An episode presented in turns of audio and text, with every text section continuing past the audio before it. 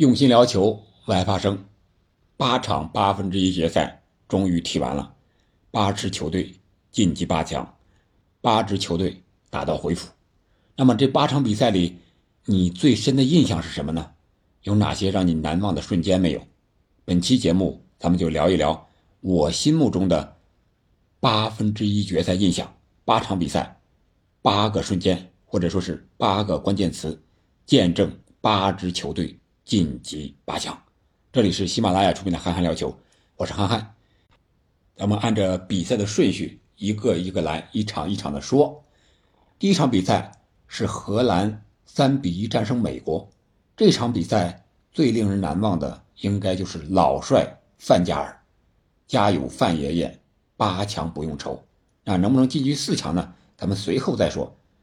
和美国这场比赛，我们可以看到老帅是。稳坐中军帐，无论场上形势如何变化，他都稳稳地坐在那儿。左边是老布林德，右边是戴维斯，似乎场上发生的所有的一切都在他的掌握之中、意料之中。无论是美国队压着他打，还是自己进球领先，特别是二比零领先的时候，所有人都在一块庆祝，唯有范加尔坐在那儿。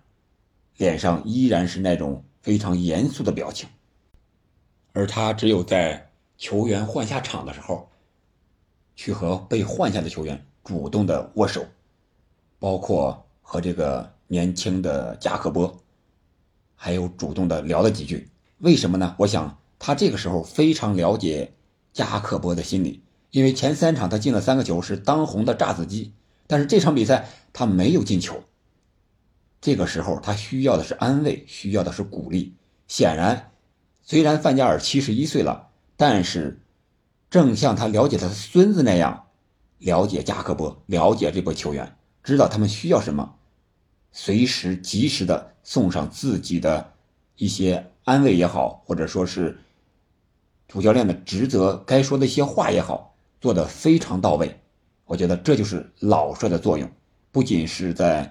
球队的技战术的设计上，更是在带队的过程中体现出爷爷辈儿对孙子辈儿的这种成长的关心，这是最重要的一个方面。相比来说，美国的主教练贝尔哈特就显得没有那么淡定了。这场比赛他是一直站在场边指挥，显得内心非常的害怕、恐慌，不知道该怎么办。特别是他们在一比三。被荷兰队打进第三个球，那个表情，头捂着呃手捂着头，眼在那儿半睁半闭的那种感觉，就是绝望啊。那第二场比赛呢？我想说的是梅西。这场比赛是阿根廷二比一击败了克罗地亚。说梅西更确切一点，就是说梅西被激怒之后用什么还以颜色？别人可能会给你下黑脚。他是用进球回应你，这是球王最好的状态。我们看啊，第一个进球，梅西的进球是三十五分钟发生的，在这五分钟之前，梅西连续的被澳大利亚的球员抢断，拿球非常不舒服。第三十三分钟的时候呢，梅西有点愤怒了，他和这个澳大利亚的十六号比以奇到这个边线位置有一次。铲抢的过程，比伊奇被梅西抢到边线，回过头来，呃，这个十六号比伊奇就拉着梅西的球衣。这会儿梅西真的愤怒了。随后，正是这个机会，阿根廷在前场制造了任意球，凭借这个任意球，梅西用第二次进攻的机会打进了这个领先的进球。我想，这就是梅西，这就是阿根廷的可怕之处。四分之一决赛，荷兰对阿根廷如何限制梅西，应该是最难也是最应该做好的一环。那第三场比赛是法国三比一波兰，这个关键词我想就是位置。姆巴佩进两个球几乎是在同样的位置，无论是七十三分钟的打近角，还是九十一分钟的打远角，都是姆巴佩在场上最擅长的位置。就是进攻方的左路，对手的右路，禁区前沿附近这个位置。我想，不管是在场上还是在场下，这个人呀，应该都有最适合的位置、角色，还有处理场上场下的各种关系，干好自己的本职就行了。姆巴佩也是，你不要干一些和足球无关的事情，这样你才能在场上发挥出更好的自己。第四场比赛是英格兰三比零塞内加尔。这个关键词，我想说的是效率。英格兰三个进球用了八次射门，四次射正，三个进球，这个效率不是一般的高呀，比打篮球投两分的命中率还要高，甚至比一般球员罚篮的命中率都高，比点球命中命中率都高。你想一想，有多么的可怕！不光是这一场比赛啊，本届世界杯，英格兰所有的比赛，前三场小组赛也是效率之胜。对伊朗，六个进球吧，他是十三脚射门，七脚射正，六个进球。你想想这个命中率，七对六啊，十三对六啊，相当于两脚射门就有一个进球。我想这是英格兰的可怕之处，和西班牙比不一样的地方就在这儿。西班牙为什么全场的狂轰滥炸进不了球呢？这个还真得向英格兰学习学习。第五场比赛，日本。一比一平克罗地亚，点球一比三输克罗地亚，三个点球不进。有的人说是克罗地亚的经验，有的人说是谋略，有的人说是换人的战术。这达利奇太老辣了，提前把这个日本队熟悉的罚点球的队员都换下来了。我也是这么感觉的啊。我们看罚点球前后镜头长时间的给了克罗地亚这主帅达利奇。他特别的感觉就是很平静，没有想象中那么激动，或者说是有点害怕，不知道结果那种感觉，也有点老帅范加尔那那种感觉似的，就是一切都在我的意料之中，都是我安排好的，是按我的预定程序来的。特别是球员上场之后，他安排好了，他和这个换下场的佩里西奇在那儿不知道聊什么，用嘴啊，用手捂着嘴啊，不是用足。不是用嘴捂着手，用手捂着嘴和佩里西奇在那聊，意思是说，看你下来了啊，我换个其他人上去，啊，肯定会收到意想不到的效果。结果真是，克罗地亚四个罚点球的，三个都是替补出场的。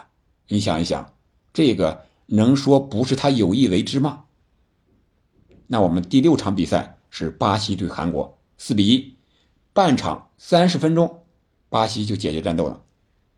相比于那几个进球，我觉得细节在内马尔这儿。内马尔现在在巴西队那真是国王一般呀，地位那绝对是队中的大佬，就像黑社会老大一样，干啥都有人伺候着。你看啊，罚点球的时候，不仅没人敢给他抢，还是拉菲尼亚在那儿把球拿到手里，别人以为拉菲尼亚想罚呢，他在那儿听那个主裁判和。这个韩国队队员在那儿说：“这个点球为什么判？”听完了啊，判了，然后转过身来，夹着球走到这个内马尔身边，把这个球恭恭敬敬的递给内马尔。内马尔摆在那儿罚进去了。你说这个待遇谁有？在大巴黎的时候是姆巴佩跟他抢着罚点球，现在巴西队的氛围真好呀，围绕内马尔打，这种氛围好，也是他们能够赢球的一个非常重要的原因。还有。卡塞米罗，那是铁血硬汉吧？但是他面对内马尔的时候，满脸的柔情啊，只有眼睛里只有内马尔那个鼻子尖上那个汗毛。应该是第五十五分钟，内马尔罚前场任意球，在那儿准备罚呢。卡塞米罗在那盯着内马尔看，这要干啥？是要抢着跟内马尔罚任意球吗？不是，他看到内马尔鼻子尖上有个小汗毛，还是草叶什么草根之类的东西，然后。走到跟前用手给轻轻的捏下来了。这个镜头非常的有意思，不知道大家注意到没有？可见内马尔现在的地位，也可见内马尔巴西队现在队内的一个氛围非常好。内马尔换下场之后，这个队医过来，咚咚咚，拿两剪子把这个脚上包那个纱布给剪开了，卸下来了。然后内马尔坐在那儿，旁边维尼修斯啊什么，还有这个弗弗雷德啊，是吧？跟他聊天，高高兴兴的。这就是国王的待遇啊！梅西、C 罗都没有。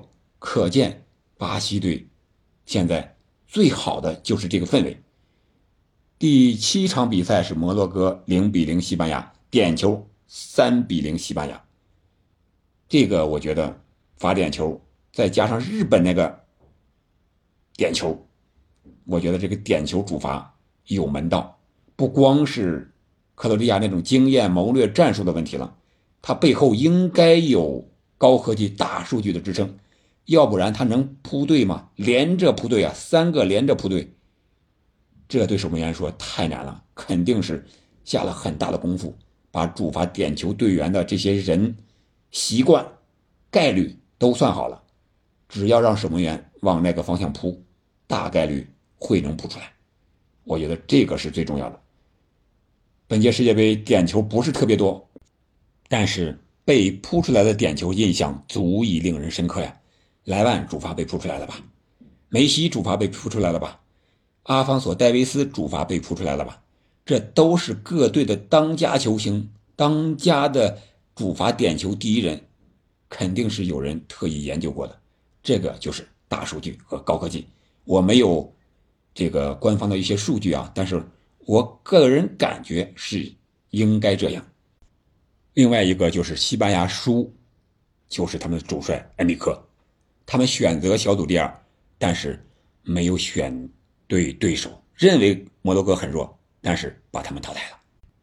网上也有人批评恩里克，特别是咱们的礼仪大帝，批评恩里克。你说天天搞直播的主教练能有心思带好队伍吗？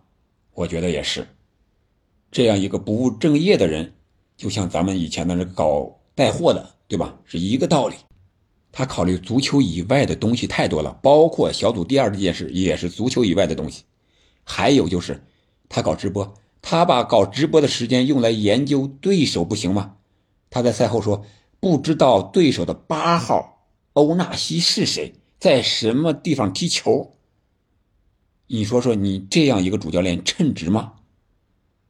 他称赞八号欧纳西踢得很好，踢得最好，但是你却没有研究他，你不是骄傲，不是轻敌，不是不务正业吗？所以说，西班牙输了不冤。最后一场是。葡萄牙六比一战胜瑞士，这场比赛可能大多数人把目光都放在了这个二十六号小将拉莫斯的帽子戏法上，但是我觉得这个主帅奎罗斯也是非常的重要。首先，他敢于把 C 罗放在替补席，然后可能用佩佩是没有办法啊，因为那名主力中卫受伤了，但是却收到了意想不到的效果呀，佩佩。